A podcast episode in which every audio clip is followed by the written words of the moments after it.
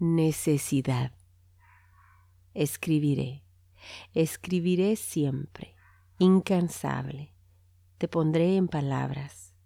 Te gozaré en la representación de símbolos abstraídos de la experiencia cotidiana. Porque sí, las palabras son recursos de la memoria que permiten convertirte en elemento objetivamente real. Porque a través de las palabras puedo casi tocarte.